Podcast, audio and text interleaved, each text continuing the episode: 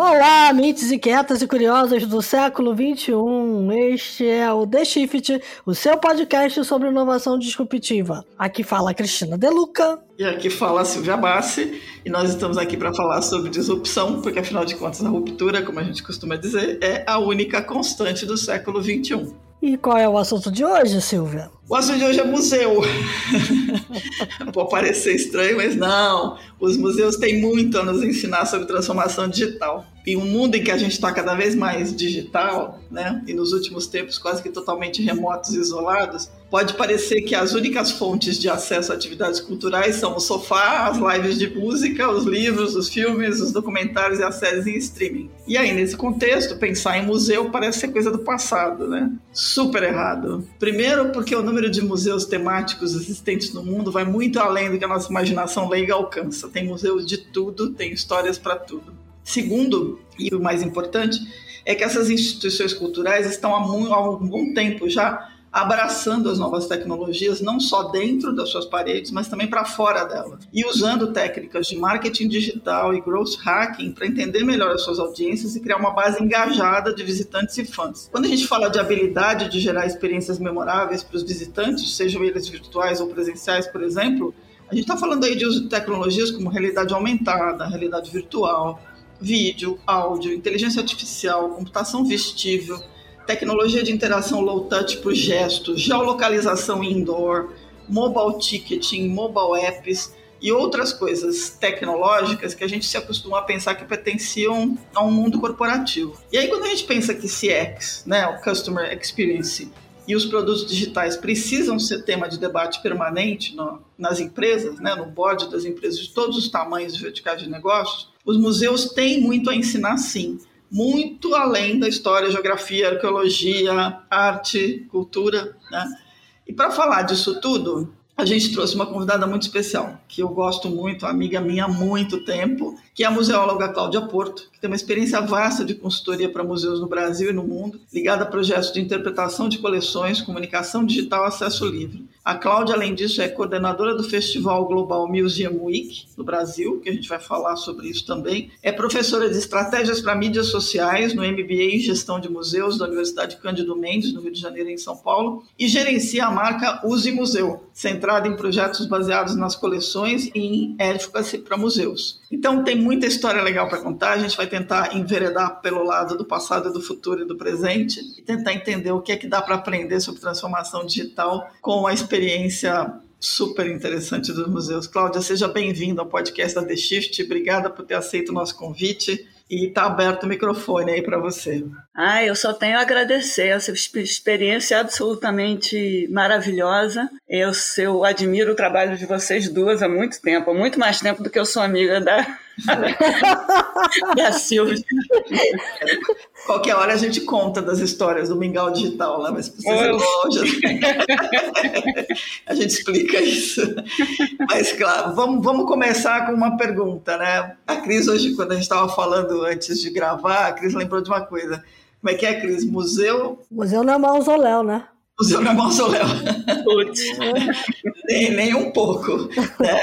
E aí a gente está falando aí de usar táticas digitais para aumentar a audiência, para tornar mais visíveis os acervos, para tornar as pessoas mais engajadas, e ao mesmo tempo está falando de um MBA né, de gestão de museus com foco em estratégia para mídias sociais. Conta essa história, começa contando para a gente o que, que, é tudo isso aí, dessa sua experiência toda. Olha, o, o MBA já existe há alguns, vários anos, e ele era só no Rio de Janeiro e passou a acontecer também no ano passado em São Paulo. Foi a primeira, agora já vai ser a segunda turma. A ideia é capacitar mesmo as pessoas para ser capaz de dirigir um museu ou de coordenar, de gerenciar diversas áreas né, dentro do museu. Então, por exemplo, você começa falando sobre, é, claro, né, museologia, patrimônio, tudo mais, mas aí você começa a falar de desenvolvimento de público, da ligação extremamente importante do, do museu com desenvolvimento social, isso a gente pode falar muito é, aqui hoje. Aí a gente fala de gestão de acervo, por exemplo, tem toda uma questão jurídica, uma questão de segurança, de conservação, né? Então tem muita coisa para estudar nesse assunto, conservação dos, dos acervos. Aí tem como você é, cria uma planeja uma exposição, pensa que exposições você vai ter naquele ano, né, de acordo com a sua com a missão da instituição, com os planos dela para o futuro, com a análise é, SWOT, aí você vai, né?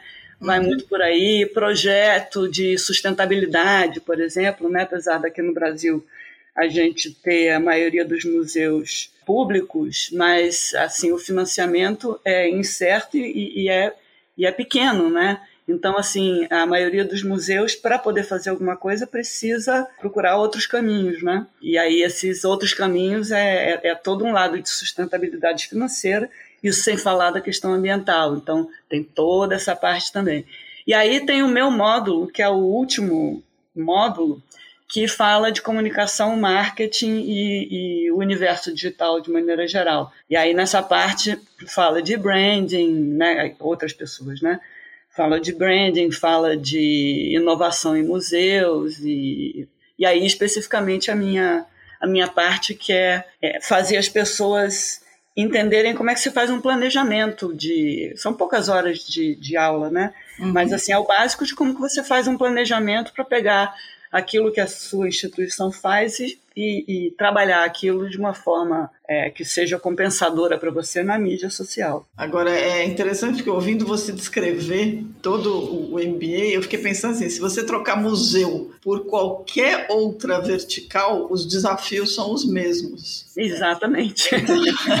eu diria que se vocês acham, vocês querem um caminho para esse curso aí, eu iria começaria a dar esse curso para diretores de empresas em geral que estão preocupados com CX e com transformação digital e tudo mais, porque o desafio é o mesmo. Mas falando do museu, né, em que estágio a gente está hoje? Porque eu citei vários é, cases de uso de tecnologia que realmente existem, você deve ter uma coleção enorme para compartilhar com a gente, mas qual é o cenário hoje, né? Quer dizer, imaginando que as audiências estão cada vez mais digitais, a gente teve a questão, está tendo ainda, né, a questão da, do distanciamento social, mas tem esses desafios todos de continuar engajando pessoas e criando experiências cada vez mais memoráveis, né? Como é que é o estágio hoje? Onde que estão os museus no cenário de transformação digital? Acho que a resposta passa muito por aonde, aonde você está, né, no mundo, mas de uma maneira geral, mesmo antes da, da Covid, né? Porque quando chegou esse momento aí da, da, da pandemia, no ano passado, é aquela história que o Harari falava, né? Em, em coisas que iam demorar, é, sei lá, quatro, cinco, dez anos para acontecerem, acabaram acontecendo em, em uma, tendo que acontecer em uma semana, né? Porque uhum. foi aquela paulada para tudo de repente passar para o digital, né? Esse próprio MBA, por exemplo, ele não era digital e a gente teve que reformatar as aulas é, a toque de caixa para poder fazer no ambiente digital, né, em cima da hora. Mas, assim, os museus aqui no, no Brasil, essa coisa da pandemia forçou muitos museus a começarem a procurar a internet, né? E especificamente a, as mídias sociais. Mas já vinha tendo um movimento, embora ainda fosse um movimento, ainda seja um movimento pequeno, é, você tem alguns museus que já estão bem mais dinâmicos e tal, mas a maioria dos museus, assim, eles não têm acesso. São a grande maioria aqui no Brasil a gente tem segundo dados do IBRAM, né, que é o Instituto Brasileiro de Museus, é, a gente tem quase 4 mil instituições. Desses museus todos, a grande, grande maioria é assim, é uma equipe. Quando o museu é maiorzinho, tem uma pessoa que faz essa parte, está encarregada, de repente ficou encarregada dessa parte digital mas não tem é, preparo nenhum, simplesmente porque ela posta no face, postava no Facebook, né? Agora uhum. provavelmente uhum. posta no Instagram. Então, assim, é, é, ainda estamos aqui, digamos, em, a passos lentos, agora mais acelerados, mas assim, é o, agora está se fazendo aqui o, muito do, do básico, né? É, então, assim, né, estar nas, nas mídias sociais, começar a colocar, digitalizar o acervo para disponibilizar esse acervo online para consulta pública, é, visitas virtuais, aí visitas virtuais conduzidas por um, por um curador, né, por uma pessoa, ou lives e tal. Essa, isso está começando a acontecer, mais atividades educativas começam a acontecer também online, não só para crianças, mas ainda é um, um digamos, está bem restrito nisso. é difícil você conseguir financiamento para a cultura e esses projetos maiores assim é, requerem dinheiro, né? É, você fazer um trabalho de realidade aumentada, é, né? um trabalho assim maior de digital assim com os museus é mais complicado, né? O que a gente tenta fazer, eu tento fazer e, e algumas pessoas é, que estão nessa área também aqui no Brasil, que a gente tenta fazer é muito ainda chão, assim, é capacitar as pessoas a descobrir como, com poucos recursos e, e desenvolvendo parcerias e tal, elas conseguem fazer o mínimo bem feito, porque na minha opinião isso já é assim, é muito bom, né? Agora, lá fora, a gente tem experiências incríveis né, de, de utilização do, do digital. Tem, por exemplo, bom, toda, toda essa parte da realidade aumentada, de vitrines, é, vitrines inteligentes, né, o uso de tablets, né, né, você entra lá no, no aplicativo, você tem um tablet, antigamente os museus é, davam esses tablets para as pessoas. Hoje deve ter um, um, problema maior com relação à a, a, questão de higiene, né? Segurança uhum. de saúde pública. Não sei como é que isso está. Mas, assim, você entra lá com aquilo e aí você coloca na frente de uma vitrine que tem lá o fóssil de um dinossauro, sei lá o que, assim, mas é só o, o, o, print daquele fóssil, né, num, copiado ali como se fosse num, numa, num relevo, né, e aí você joga, você coloca o seu tablet ali na frente e aquele print ali, ele de repente ganha dimensão, né? Vira 3D e começa a caminhar como se acha que ele caminhava naquela época e e aí você começa a, puxar ali na tela informações sobre o que, que ele comia, como é que ele vivia, quais eram os predadores, qual seria o barulho que se acha que ele emitia. Aí você tem um campo incrível né, de coisas que você pode brincar e, e, aí isso citar a, a, a imaginação das, das, das, pessoas, né? Isso gera cientistas, né, gente? Uhum. Uma visita dessa está gerando futuros cientistas, né? Quando você leva crianças para ver isso. Tem muita coisa legal. É, eu sei que o Museu de História Natural lá é, em Nova York está fazendo alguma coisa parecida com isso, né? E com óculos de realidade virtual também, para dar vida aos dinossauros, essas coisas que, que faz todo mundo ficar simplesmente encantado. Mas eu queria pegar um gancho do que você falou, e muito do que tem a ver com o seu trabalho diretamente, é que eu me surpreendi fazendo uma pesquisa para esse papo aqui, com museus com página no LinkedIn. E, e, eu achei um pouco bem foda, assim, de contexto, né? Assim, no Instagram até entendo. E como é que eu cheguei lá? Eu, eu sigo o Museu da Casa Brasileira aqui em São Paulo no Instagram. Ah, eu adoro esse museu. É, porque é uma, é uma assim, é perto de casa, eu gosto de vez em quando passear lá nos fins de semana. É, e aí eu acompanho quais são os acervos né, das exposições temporárias que vão ser apresentados lá é, a programação toda e tal. E aí eles saíram com essa, de que eles estavam com uma página no LinkedIn. Eu fui ver. Quando eu cheguei no LinkedIn, fui procurar a página, descobri que tem um monte de museu com página, né? Museu da Pessoa, Museu da Imagem do Som aqui de São Paulo, Museu do Amanhã no Rio, Museu de Arte Chateaubriand, o MASP, né? Uhum. Uh, uh, enfim, tem um monte de museu com página no Instagram. E eu percebi claramente que tem formas diferentes de trabalho. Por exemplo, o Museu da Pessoa coloca é, depoimentos, e faz todo sentido, né? Porque uhum. eles estão contando a história de alguma empresa, de algum lugar, de algum. Então, assim, é, ok, é, meio que casa. Ah, o Museu da Imagem do Som também, um pouco, porque tem muito vídeo. Agora, o Museu da Manhã, por exemplo, está com a página parada. É assim, isso tem, acho que passa por muitas coisas, eu diria. Por um lado, por exemplo, se eu, se eu tivesse à frente dessa área de mídia social em, uma em um museu, eu iria para o LinkedIn se eu quisesse é, fazer um trabalho voltado para os profissionais, os estudiosos, o pessoal que está querendo fazer é, discussões mais profundas lá nos fóruns, conversar mais com os meus pares ou ou com o pessoal que está estudando, ou, claro, obviamente, também, se eu quisesse anunciar que eu estou precisando de, de alguém, né, de, de, de recursos. Um profissional. Uhum. É, mas eu iria muito por esse lado, assim. O que aconteceu, é, acho que aconteceu no mundo todo isso, com as instituições, assim, quando, quando viram que isso era uma coisa importante, estar na mídia social, teve muito museu lá fora, então era muito engraçado, porque aí a pessoa assim, ah tá, quantas mídias sociais existem? Existem seis, eu vou entrar nas seis, direto, entendeu? Mas era assim, direto, assim, vamos, vamos embora. Mas é assim, quantas pessoas você tinha para gerenciar aquilo, né? Uma, a maioria dos, tirando o museu grande, né? Em geral tem uma pessoa que faz isso no museu e, e ela tem sorte se ela faz só isso, né? Então, assim, essa é a realidade na maioria dos lugares, é a não ser que seja um, um museu já de, de médio para grande porte, dificilmente ele vai ter uma equipe especializada, primeiro, e uma equipe que esteja só dedicada a esse assunto. Então, assim, come, começou naquela, aquela coisa assim, vamos abraçar tudo.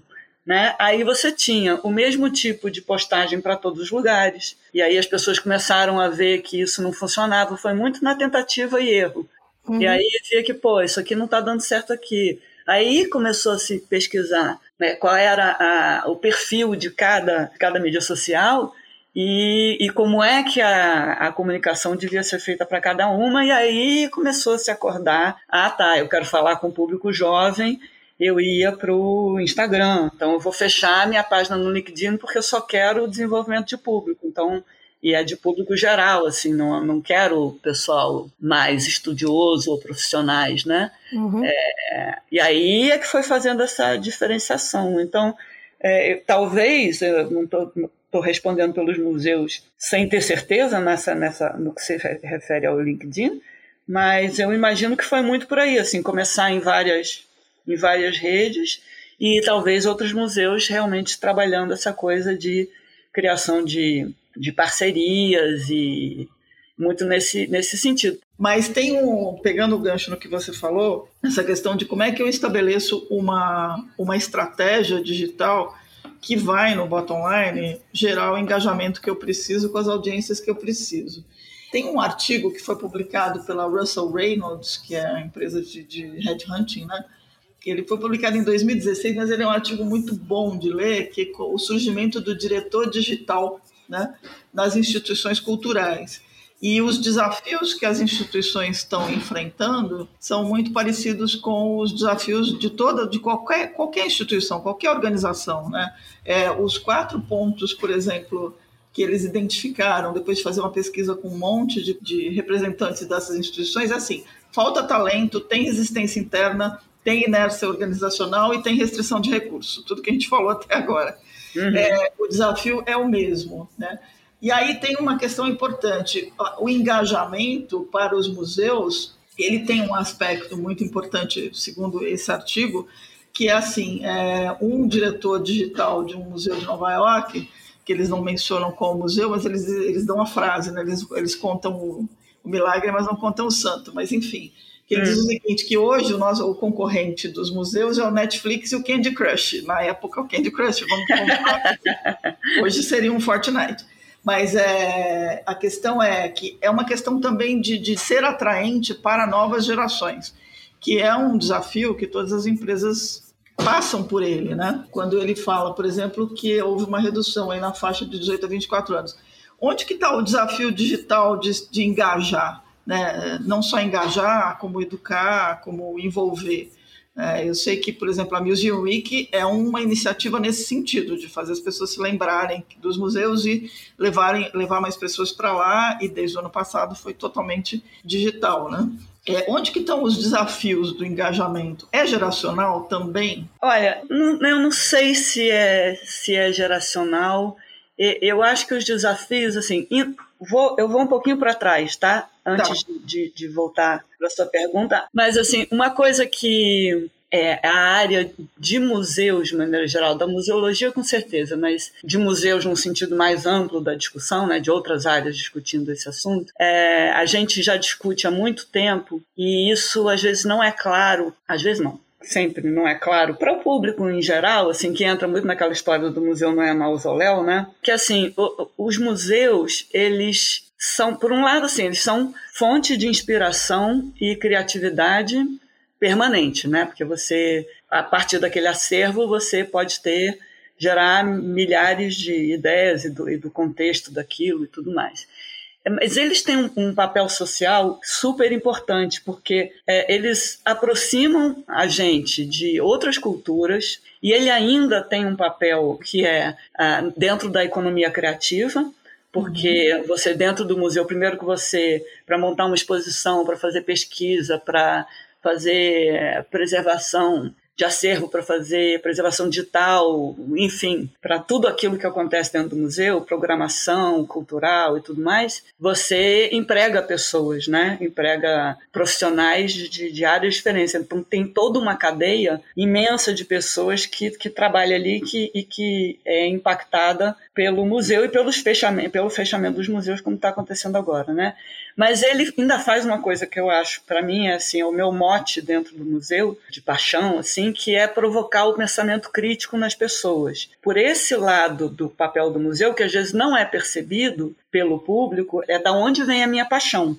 Uhum. Pelos museus, né? Então é essa coisa de poder ser criativo, de ter esse papel social, é super importante, de desenvolver, de, de provocar esse pensamento crítico. Tem um museu que eu achei muito engraçado, que não é uma experiência digital, era um museu na América do Norte, não consigo chegar, porque já tem muitos anos isso, não, não, não sei se é mais específica, mas que ele colocou no meio da sala de exposição e resolveu fazer uma salinha de estar. Então ele pegou os sofás que ele, que ele conseguiu em parceria né, com uhum. o IKEA da vida. E aí fez uma salinha de estar que era para as pessoas começarem a conversar ali parar um pouco a exposição, descansar, mas era para incentivar conversar, que é a mesma coisa que você pode fazer no digital. Uhum. Né? Então, eu acho que, sabe, todo mundo tem culpa e tem oportunidade, tem muita oportunidade para ser é, desenvolvida. É que eu acho que falta um pouco de domínio de toda essa linguagem interativa e imersiva, né? Que você pode ter sem usar tanto digital. E, e também tem um pouco de medo é, de, de tentar novas experiências com novas tecnologias. Né? Isso meio que paralisa qualquer empresa. E, no, e, no, e na área cultural, acho que isso é um pouquinho acima do tom. Né? Mesmo aqueles museus que sempre se focaram em ter essa questão mais imersiva, por exemplo, eu lembro aqui do Museu da Língua Portuguesa, que vai reabrir finalmente agora é, no meio do ano, né? depois uhum. do incêndio. Mas é, é, eu vi muitas exposições temporárias lá, Jorge Amado, Fernando Pessoa, Oswaldo de Andrade, vi várias. Cada vez que tinha uma exposição temporária, eu ia para ver que tipo de solução tinha se dado para transmitir aquela obra, né? E depois fica uma frustração porque você não consegue nunca mais voltar naquela experiência. Não se passa aquilo para uma web, por exemplo, para você, inclusive, é, incentivar pessoas a irem a novas exposições, né? Quem nunca foi tocado por aquilo não é tocado também na web, né? Que poderia ser no YouTube, por exemplo, ou sei lá, usando várias linguagens da web para poder reviver aquela experiência e fazer com que você tenha vontade de ver outras, né? É, isso. Tem muita coisa interessante acontecendo na área digital que os museus, sim, certamente aqui é, existe uma questão, aqui, e não é só aqui, né, mas lá fora está um pouco melhor. Eu acompanho muito mais a Europa, porque o meu trabalho, quando eu faço os trabalhos de consultoria e tal, são sempre para para a Europa, e lá você já tem um outro nível de. Você já tem equipes que, que estudam isso, que já, já sabem olhar um analytics e começar a entender e ajustar a linguagem que, que ele estava usando lá naquela mídia social, né, para poder é, falar melhor com o público, criar ações, começar a tirar aquele ranço que você estava falando, né? Você, no início, você pegar um, um pesquisador, um cientista, é, um curador de arte para ir para a mídia social e conversar era complicado e ainda é em muitos lugares, né? É, porque existe ainda aquela coisa do pedestal, né, daquela coisa muito da academia, e de repente você ser é, ficar solto aos lobos, né?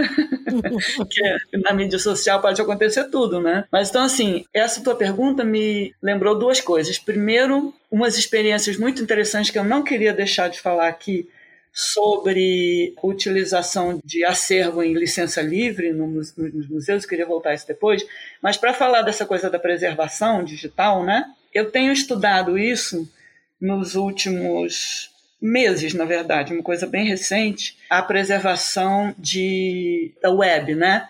Uhum. É, lá fora você já tem experiências impressionantes nessa área da cultura, né? A British Library faz um trabalho de preservação, de curadoria digital das suas páginas web. É, existem esforços de países no mundo todo que estão fazendo a preservação de seus sites, mas não só, né? Também essa questão das, das mídias sociais e tal, porque isso é um material muito, muito, muito importante. Tem museus já começando a fazer isso né, lá fora, já existem iniciativas grandes a, a esse respeito, mas aqui no Brasil a gente ainda não tem, tanto quanto eu sei, ninguém fazendo esse trabalho é, na área da cultura que já esteja fazendo. Existem é, iniciativas é, que estão começando, que estão sendo estudadas e tal, mas não existe nenhuma iniciativa nesse sentido. E isso, eu concordo, é, Cristina, é fundamental, porque né, você tanto tem essa questão de, por exemplo, é, uma experiência imersiva que aconteceu, né, que aconteceu foi um artista que fez aquele, aquela exposição, que foi aquele, aquele momento que aí você tem a reação do público uhum. sendo filmada ali, quando aquilo acaba, foi embora, né? Uhum. E às vezes é a obra do próprio artista que depende de uma interação com o público e aquele, portanto, a obra ela existia naquele momento. Se ela for recriada de certa forma, ela é uma outra obra, né? Porque a reação é diferente. Uhum. E aí aquilo se perdeu. E, e interessante que eu estava conversando com uma artista, uma videomaker, há dois dias atrás. Ela agora está trabalhando no Canadá e ela estava exatamente falando sobre, sobre essa preocupação que ela própria só começou a ter há pouquíssimo tempo dos trabalhos que ela faz, que são essas experiências e que ela não tem. Ela não, não guardou isso de forma nenhuma. E, e, e aí pronto, né? Quer dizer, agora ainda mais que você está no, no mundo virtual, você tem que, de repente, tentar adaptar isso para um mundo em que as pessoas estão fazendo estão tendo essas imersões de casa, como é que isso vai acontecer? E, por outro lado, ela não tem esse histórico para mostrar o trabalho dela, para apresentar isso como portfólio para outros museus uhum. hoje, né? Então, assim, é, é, é, uma questão mesmo, mas aqui no Brasil a gente está tá começando a, a, a estudar isso. A engatinhar, né? Porque a questão do registro, né? A gente não costuma fazer registro. Não é costuma, porque assim, por um lado, quando, quando a gente fala sobre isso aí no meio no meio do patrimônio, dos museus e tal, as pessoas não estão pensando muito nesse sentido, né? E, e, e, como você tem ali os seus arquivos online, que você entra ali e pega, ah, não, essa foto tá no... Eu não, eu não tenho backup não, mas ela tá no Instagram. Uhum. Sabe assim, eu, ah, eu mandei para você pelo WhatsApp. Poxa, mas você mandou pelo WhatsApp, provavelmente ela está numa resolução muito mais baixa do que o original. Aí eu só tenho essa cópia porque você apagou o original. Uhum. É, aí começa uma série de coisas e tem a questão da preservação é, digital também, de que, por exemplo, você hoje está usando uma, uma mídia, né? Tinha a história do, do, disquete, né? Que depois é o pendrive, depois é aquele software que rodava numa plataforma tal, você, tá, você tem lá guardadinho, mas depois você vai precisar dele de novo e ele roda onde? É. Então é como se você tivesse perdido, ou seja, na preservação digital de documentos, que é um trabalho que eu, que eu faço, preservação de documentos nato digitais ou digitalizados, você tem que estar o tempo todo olhando se aquilo, aquela, aquela mídia na qual você guardou aquilo, ainda existe, se ela está sendo trocada para outra coisa, porque aí você vai ter que fazer uma conversão daquilo, né, para que você continue tendo acesso àquele documento, porque senão aquilo foi embora. É, e aí eu acho que nem é só a mídia física, né? Você também tem os programas que você usou para registrar aquilo, que muitas vezes deixam de funcionar porque mudou o sistema operacional e tal, e aí você teria que ter algumas, alguns formatos padrão para manter isso vivo por muitos anos e por muito tempo. É, um, é uma área onde eu acho que a cultura tem muito a ensinar para as empresas também, né? A uhum. gente está indo para um mundo onde dado é uma coisa muito importante. E a partir do momento que a gente trabalha com dado, a gente tem que se preocupar em como a gente vai preservar esse dado que a gente é, vai usar para o nosso negócio, né? E, e realmente é uma coisa que está se está se começando a pensar agora como é que eu pego todos aqueles registros que eu tenho e transformo aqueles registros numa, num formato padrão e perene, porque não é perene, o digital não é perene. É, exatamente. É, na, na questão das mídias sociais, por exemplo, falando aqui especificamente na área de museus, mas assim, na verdade, em, em, muitas áreas, né? É super importante você ter o registro de como as pessoas estão interagindo e o que, que elas estão dizendo, é o que, que elas estão postando ali de volta, né? De retorno. Você fez uma chamada é, para as pessoas postarem vídeos sobre determinado assunto. É importante que, que você tenha esse registro, porque isso, por um outro por um outro ponto de vista, é um estudo sociológico que você pode fazer depois de um tempo. Como é que a sociedade foi se comportando ao longo do tempo a partir, né, o estudo, né, a partir do que você vem lendo nas mídias sociais. E isso dá, dá, um, dá um campo absolutamente riquíssimo, né, em vários sentidos, para a questão de cidadania, de democracia, de certamente de marca, né, como é que a, a marca está sendo é, vista. Por exemplo, estava brincando outro dia é, na área de museu, os museus, em, em pesquisas que se faz é, já há, há, bastante tempo, pesquisa de opinião pública sobre confiabilidade, é, os museus são, muitas vezes, eles estão lá em cima, eles estão acima de governos e eles estão acima de ONGs, que, que teve uma época que a ONG era o era estava num ranking assim, se não era o primeiro lugar em confiabilidade, era um dos mais altos nessas pesquisas mundiais, né? E os museus sempre tiveram assim bem alto na pontuação. E aí você começa a repensar os museus com todo um tipo de, de, de pensamento, digamos, que, que, que tem vindo na discussão museológica nos últimos anos, por exemplo, essa questão da de, é, decolonização, né, que, que os, os museus, por exemplo, enciclopédicos, né, que tinham coleções que vinham da África, do Egito e tal, quer dizer, tudo isso que foi tirado das suas culturas, às vezes é, de forma inclusive agressiva, né? Uhum. E, e, e, foi levado para lá porque assim não havia absolutamente consideração, é, respeito pela outra cultura. Assim, eu é que sou, né? Nós somos os acadêmicos, nós queremos preservar isso e para preservar precisa estar num lugar longe dessa comunidade aqui desse país, desse, então eu vou levar para lá para ficar seguro e ser é, apropriadamente estudado, quer dizer, tudo isso está sendo revisto há alguns anos e cada vez ganha mais força, então tem muito museu fazendo, devolvendo é, obras das suas coleções por conta disso, né? E por aí também passa a coisa do museu que não é não é neutro, né? Dizer que não, o museu é uma, uma tá acima de qualquer coisa porque ele é neutro. Não é neutro, né? Aquela coleção foi feita a partir de determinado tipo de, de, de, pensamento e tudo aquilo que você vê naquele museu, seja por, por via digital, seja por fisicamente lá na visita, aquilo é reflexo de um modo de pensar, de um modo de entender o mundo, e aquilo pode estar cheio de, de ranços, de, de preconceitos, né, de, de entendimentos equivocados. Então tem muito trabalho que tem sido feito, inclusive utilizando o, a internet e o meio digital de uma maneira geral para melhorar isso, que é você fazer consultas com as comunidades originais da onde aquilo veio para saber como é que aquilo era usado. E às vezes você descobre que você classificou aquela, aquela peça de uma forma e, e não era nada disso. Uhum. Era, era né, o pesquisador original achava que era uma coisa e era completamente diferente. Ou aquele uso mudou com o tempo né, em comunidades indígenas, por exemplo, e tal. Então, tudo isso está sendo muito revisto. Né?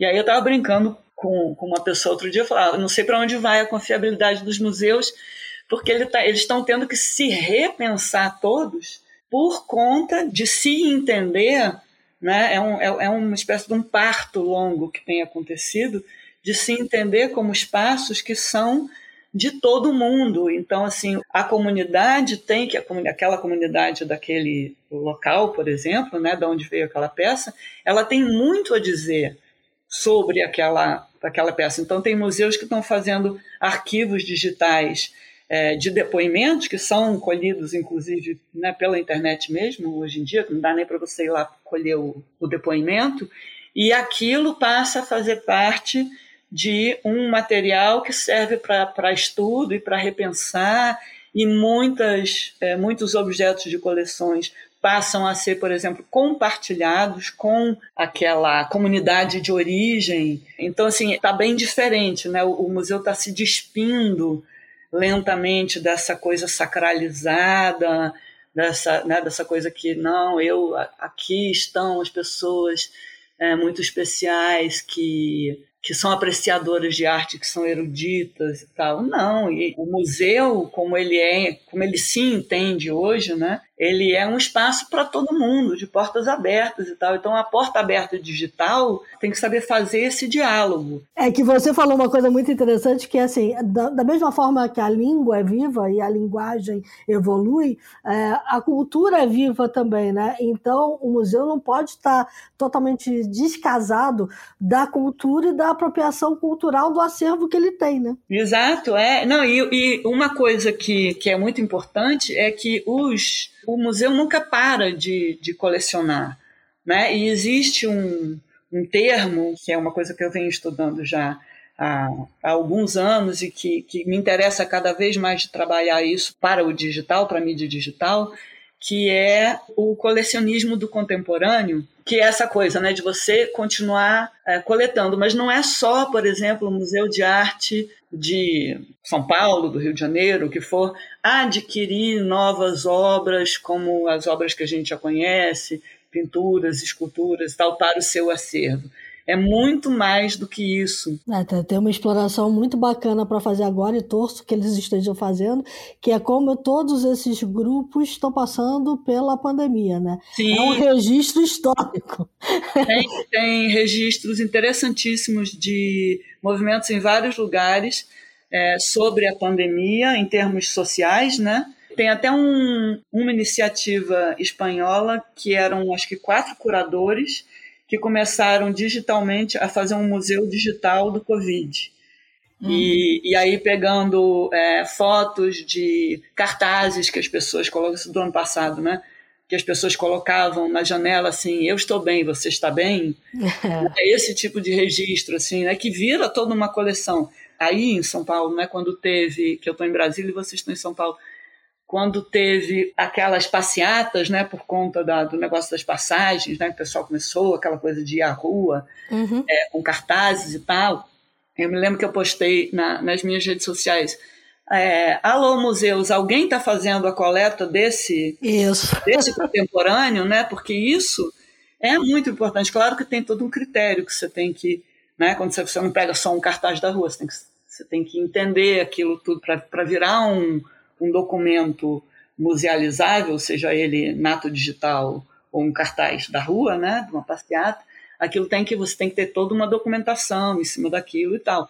Mas nada impede, né? Então assim, uhum. vocês estão pegando essas coisas e estão colocando nos museus, e aí é a mesma coisa, assim, contribuições eu falo muito da mídia social por vício, né, de trabalho, mas assim, contribuições que as pessoas estão postando quando o museu faz uma chamada para o público numa mídia social. Isso está sendo guardado de alguma forma? Se em algum momento o Facebook resolver que vai ser só pago e o museu não tiver verba mais, ele não tiver backup daquilo, ele perdeu aquilo, né? Isso. Se uma mídia acaba, acabou o Orkut, você tinha o que estava lá, não, uhum. né? E, e por aí vai.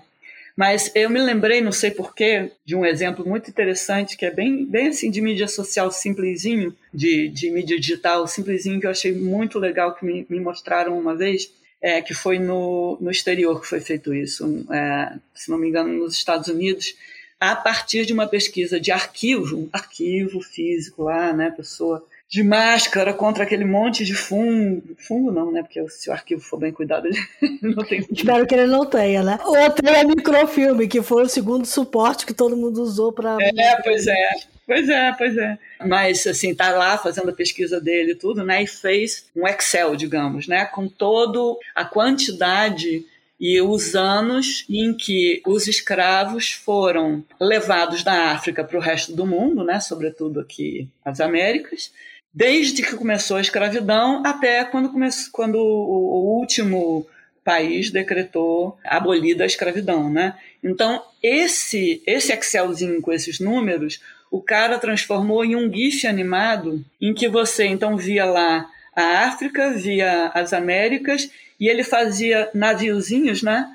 Então, pontilhado assim, tu, tu, tu, tu, tu, tu, e a linha do tempo ia correndo embaixo. E aí, conforme a linha do tempo ia andando, começou com um navio, dois navios, três navios, de repente é uma coisa assim absurda de navios negreiros saindo da África, aquela, aquela, aquele vai e vem de navios extremamente intenso, aí começa a acabar no resto do mundo e tal, aí continua aqui no Brasil, e aí vai acabando, acabando, acabando. Eu tenho ele guardado porque esse eu, eu esse eu fiz preservação digital dele. tá ele aqui, eu não sei mais onde é que ele está na internet. Um tempo atrás eu, eu, eu tentei achar e não, não encontrei mais. Mas é, é uma coisa interessantíssima que você faz. É fácil de fazer o GIF, né? não a pesquisa. E é super simples de fazer, e isso gera nas mídias sociais uma empatia pelo problema em si da escravidão né? Muito maior porque você está vendo aquilo acontecer, você está vendo aquela aquela, aquele monte de navio né, no, no oceano vira uma mancha negra, assim, num determinado momento, até começar a diminuir de novo. Isso traz um impacto, né, que aí você começa a trabalhar, isso é uma forma de trabalhar storytelling, né, por exemplo, que é tão importante para os museus, por exemplo, aprenderem a trabalhar para poderem se destacar nas mídias sociais. E você acabou de tocar numa outra lição para os negócios, que é a visualização de dados, porque o que você descreveu é justamente isso, né? É transformar um Excel numa coisa super lúdica e fácil de entender, porque é muito mais fácil você contextualizar aquele dado todo que está na planilha e perceber claramente quando foi o momento em que você teve a explosão né, de é, dos navios negreiros e dessa questão de é, tirar é, o negro da África e trazer para os países escravocatas, né, é, uhum. do que se você tem um Excel puro e simples, né, que é uma coisa é, muito fria, né? E, e, que você não visualiza fácil. Exato, ou mesmo um, um, um gráfico, né? É. Você pode ir muito além disso. E, e nisso, assim, tem, tem museus fazendo coisas maravilhosas nesse sentido, de como mostrar de uma forma bacana e que desperta o, o, o sentimento, né? Porque se você joga numa relação com o público o emocional, né? Todo mundo que, que trabalha com marketing sabe disso, não estou falando nenhuma novidade. Mas assim, se você trabalha essa coisa do emocional, se você conta uma história que de alguma forma ele encontra no espectador, né? Algum ponto em comum, aquilo vai prender nele. E para os museus, isso pode, inclusive, ser uma ferramenta educativa muito importante. Né? Porque você começa a trabalhar isso, você, você logicamente, quando a, a, a emoção está junto, você grava aquela memória né, de uma forma muito mais forte, né? É, e, e, portanto, é assim que você vai crescendo, aumentando o seu trabalho educativo junto a todos os públicos que você quiser, inclusive o, o, nos Reels, né? Inclusive trabalhando com o pessoal mais jovem e tal. Agora, o que não pode fazer na tecnologia, que gente, às vezes a gente vê muito, é trabalhar a, a tecnologia pela tecnologia, né? Então, uhum. assim, né, você fazer uma exposição e você entra lá, ai, que lindo isso aqui, Aí o Van Gogh aqui, tudo bonito, né? Tudo cheio de pinceladas e tal. Mas aí a pessoa sai daquilo e, e tá, ela achou tudo bonito, foi um espetáculo de cinema. Mas em termos pa, para a finalidade, por exemplo, né, de um museu que tem uma, uma, finalidade educativa muito mais e social muito mais importante do que só uma exposição num shopping, por exemplo, né? Uma coisa é o entretenimento tal, lindo, maravilhoso, acho, acho ótimo. Mas não pode ser só isso, né? Tem sempre que ter aquele compromisso com é, a informação, né? Não pode fazer, por um lado, fake news, não pode trabalhar fake news, não pode trabalhar com uma superficialidade tal que aquilo fica totalmente vazio, assim, é tá, você faz aquilo, ah, que bonitinho, mas e daí, né? O que que isso trouxe para a pessoa. O, o, mais legal é quando você consegue fazer uma conexão digital em que a pessoa leva aquilo para casa e, melhor ainda, leva aquilo para a vida dela. Ela consegue aplicar aquilo para, sei eu, crescer profissionalmente, crescer como pessoa, estar tá mais feliz, né? Tem um monte de, de estudos é, hoje em dia mostrando que o museu faz bem à saúde, né? Porque trabalha a questão da, da criatividade, trabalha o bem-estar. É, então você pode ir para a praia, mas também pode ir para um museu. Muito bom. Muito bom. Mas eu, eu, queria, eu queria comentar uma coisa que, enquanto a Cláudia estava falando, eu comecei a anotar aqui todas as questões que são prementes para as empresas de uma forma geral. Né? Então, a questão de que o museu tem que levar a missão, o propósito dele é aumentar a criatividade, aumentar o senso crítico, gerar a, a, a noção né, de diversidade e mesmo a questão da sustentabilidade que ela mencionou. Se a gente pensar que uma das coisas que as empresas se debatem hoje é como criar soft skills, né, como desenvolver soft skills, e tudo está dentro do soft skill, né, do, do conjunto dos soft skills, e como lidar, e aí a gente acabou abordando a questão de como lidar com os dados, como fazer a curadoria do dado, como entregar esse dado para diferentes audiências para que eles sejam, né, sejam palatáveis e mais do que isso, né, eles contem uma história que possa envolver eu cheguei à conclusão de que a, a, melhor recomendação que esse programa pode ter, assim, gestores de empresas vão ao museu, né? organizar. vão ao museu e ajudam no museu, porque o museu é precisa, isso.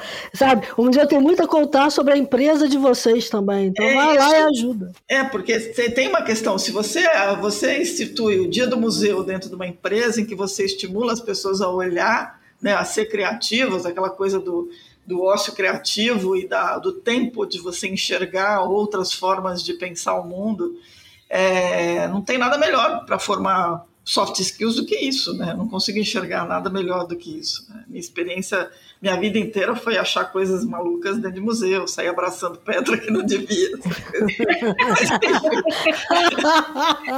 Tem essa história. essa história. Essa história é a minha apagação de mico lá no museu lá britânico que tem uma coisa que eu amo de paixão, que é a Pedra da Roseta, né? E só contar rápido, mas enfim, tem a ver com a minha dica de hoje mas é a Pedra da Roseta. E a Pedra da Roseta está lá no Museu Britânico e eu com meu filho. Meu filho odeia museu comigo porque eu choro em museu e ele fica bravo comigo. eu choro quando eu entro. E eu entro lá no Museu Britânico, está lá uma baita Pedra da Roseta. Eu voei para a Pedra da Roseta, abracei a Pedra da Roseta e meu filho, mãe, mãe, eu, Gabriel, você não está entendendo. Ele falou, mãe, essa é a falsa, a verdadeira está ali. eu, eu lembro da briga da minha mãe exatamente por causa disso com o Davi, né? Pô, o Davi de verdade está embaixo de uma estrutura que está caindo e o falso está dentro do museu. Caramba, que sentido faz isso, pelo amor de Deus? Mas eu acho que tem, tem vários pontos, Cláudia. Acho que você tocou em questões super bacanas que no, no, no, no resumo. É, esse estudo que eu estava mencionando, inclusive, da Russell, Russell Reynolds, é, além dele, tem um outro estudo super interessante da Axial, que é uma empresa que produz é, software para voltado para instituições culturais, para museus. Eles acabaram de soltar um report chamado Cultura na, na, na Encruzilhada, né? Digital Transformation na Era da Covid-19, que é um super estudo que eles ouviram um monte de gente também para levantar isso tudo. E a gente está realmente num momento de virada. Então, esses movimentos que os museus estão fazendo, e vale entender, né? Para se revisitar, para colocar a transformação digital como um, um, elemento estratégico e, ao mesmo tempo, aquilo que eles têm a oferecer do ponto de vista de, da gente como humanidade né, e como ser criativo, esse cruzamento, para mim, é absolutamente vital para as empresas revisitarem o que elas estão fazendo. Bom, vamos para as dicas? Vamos para as dicas, vamos para as dicas.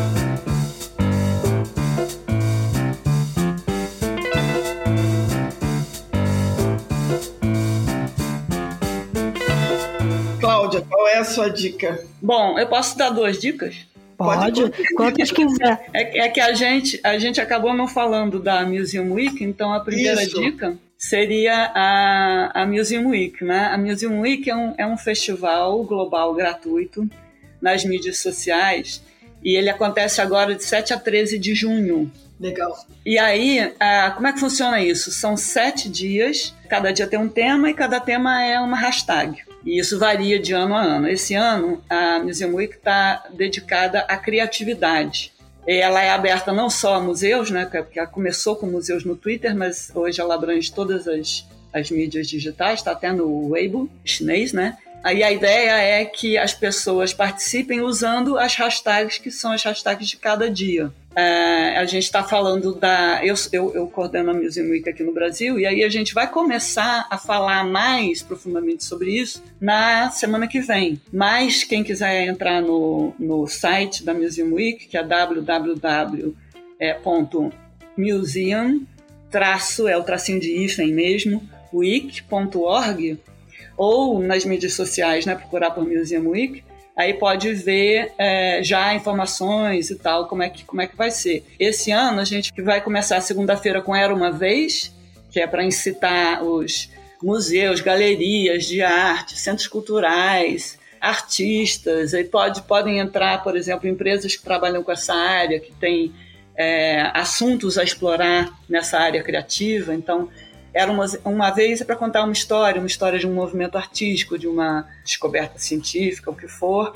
A hashtag do, da terça-feira é nos bastidores, que aí é tudo que acontece por trás né, de uma montagem de exposição, por exemplo. O público sempre adora, esse é campeão de audiência na Museum Week. É, pelos olhos das crianças é na quarta-feira, a hashtag, a ideia é incentivar as pessoas a olharem para as coisas com olhos despojados né, do nosso da nossa formatação à medida que a gente cresce e também para trabalhar é, logicamente com as crianças e aí vai ter Eureka que aí vai ser a, a hora de se falar de descobertas científicas da questão da Covid também, por exemplo, tudo está relacionado a isso. Legende isso depois, que é o caption desse, né? E uma coisa mais de humor. E aí tem palavras para o futuro, que seria uma, um momento de você deixar uma mensagem para você é, mais para frente ou para as gerações futuras, né? O pessoal que está vivendo agora enclausurado, que está na adolescência ou acabou de se formar, que não deve ser mole, né? Então, assim, qualquer instituição que queira participar, basta começar a utilizar as hashtags no seu dia certo uhum. e prestar atenção no que está acontecendo. É uma ferramenta interessantíssima para os para as instituições de cultura e patrimônio de desenvolvimento de público, e inclusive de público para fora, né? Porque a gente usa as hashtags em português aqui, mas você pode usar a hashtag original que é em inglês, ou você quer falar com o mercado espanhol, você usa a hashtag em espanhol e por aí vai. Eu estou vendo no site aqui, tá. Aliás, a ilustração é maravilhosa, né? É um cérebro estilizado, é isso? É. Lindo, tá lindo. É bacana, né? É super em cima de criatividade, né? E quem quiser aprender outras línguas, você tem hashtag até em chinês. é, acho que não dá para tanto não, mas é uma possibilidade. E a, a outra dica é para quem quiser entrar nesse assunto do que, que os museus podem oferecer digitalmente, o que está se falando disso é conhecer o, um festival que se chama Museum Next, é museumnext.com, que tem ali vídeos de conferências que eles fizeram só sobre isso. Agora tem, a que está na capa agora é exatamente sobre realidade virtual. Muito, muito, muito legal, uma fonte de, de inovação assim que eu super recomendo. Maravilha. Muito bacana. Sensacional. Então, a minha dica é, é, em homenagem ao dia em que eu abracei a Pedra da Roseta Falsa, mas enfim. É, é, um livro que eu amo de paixão e que eu acho que todo mundo devia ler uma vez na vida, que é O Deus dos Túmulos e Sábios, que é um livro que conta a história da arqueologia, foi escrito por um alemão. É, aqui no Brasil ele já estava na vigésima sexta edição, né? Ele está esgotado, vocês conseguem achar em sebo. Em inglês é Gods, Graves and Scholars, né? E vale super a pena. E a outra dica é um filme na Netflix chamado The Dig, que é um filme que foi lançado em 2000, agora no começo desse ano, que conta sobre uma escavação arqueológica numa fazenda né, na, Inglaterra. Eu já vi esse filme, é legal. É maravilhoso esse filme. É, que é absolutamente sensacional. Então ficam as duas dicas aí para mergulhar um pouco nessas histórias todas. Muito legal. Eu vou, eu vou dar como dica dois livros e um vídeo no YouTube, né? O, o primeiro livro é Protótipos para o Futuro dos Museus. É uma coletânea feita pela Oi Futuro em 2019, né? Mas é muito bacana porque um dos capítulos conta é, a história de algumas iniciativas, como a Movie Museu, a Museu Fora da Caixa, Museu Plural, Expositei, Abraço Museu. Então, assim, tem muita coisa interessante ali para entender como você pode usar o digital para é, transformar todo o acervo de museus e até para propor novas formas de olhar para esses acervos usando o digital, né? Aí eu vou emendar o, o vídeo, que o vídeo se chama Convida Museus do Futuro, Gestão de Afetos Virtuais, que é do Sesc Brasil foi do ano passado, tá lá no YouTube, é muito legal porque conta é, depoimentos, né? toda uma série de depoimentos sobre museus brasileiros que tiveram que fechar as portas durante a pandemia tiveram que pensar fora da caixa para poder se relacionar com seus públicos, que foi muito do que a gente conversou aqui. Eu não sei se a Cláudia conhece, mas é, eu achei o vídeo super bacana. Eu vi agora de manhã e é muito legal. E por fim, um último livro que é pegando justamente essa história que a gente estava falando sobre a questão de é, como preservar acervos digitais que se chama Memória do Digital. É um, é um livro de 1986 da editora da Universidade Estadual de Minas Gerais, aliás, 96. E ela conta exatamente como você pode é, olhar para esses acervos digitais e tratá-los aí de uma forma mais perene, buscando justamente o lúdico, né? Então é um livro muito bacana de ler, é, inclusive recomendo para empresas que hoje estão se degladiando aí com a questão dos seus legados digitais, sem saber como transformá-lo em alguma coisa mais perene para ser usado pelos analíticos da vida, pelas inteligências artificiais e coisas afins. Então, eu vou, colocar os três links lá, com os outros links todos no nosso podcast, para o pessoal chegar é, nesse material que eu acho muito rico. Muito bom.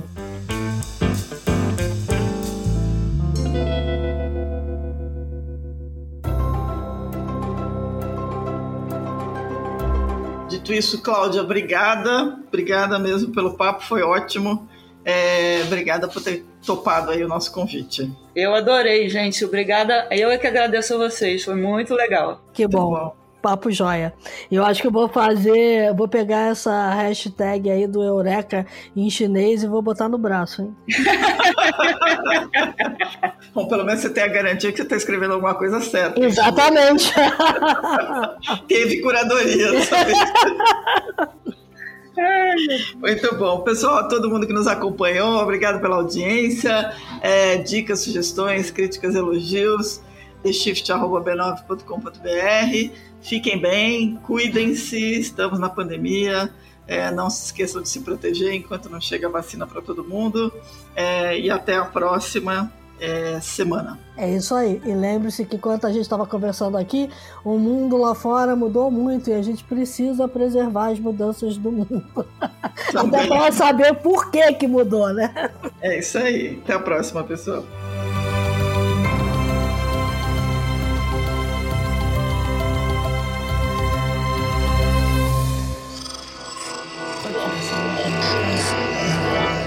Esse podcast é, é apresentado por b9.com.br.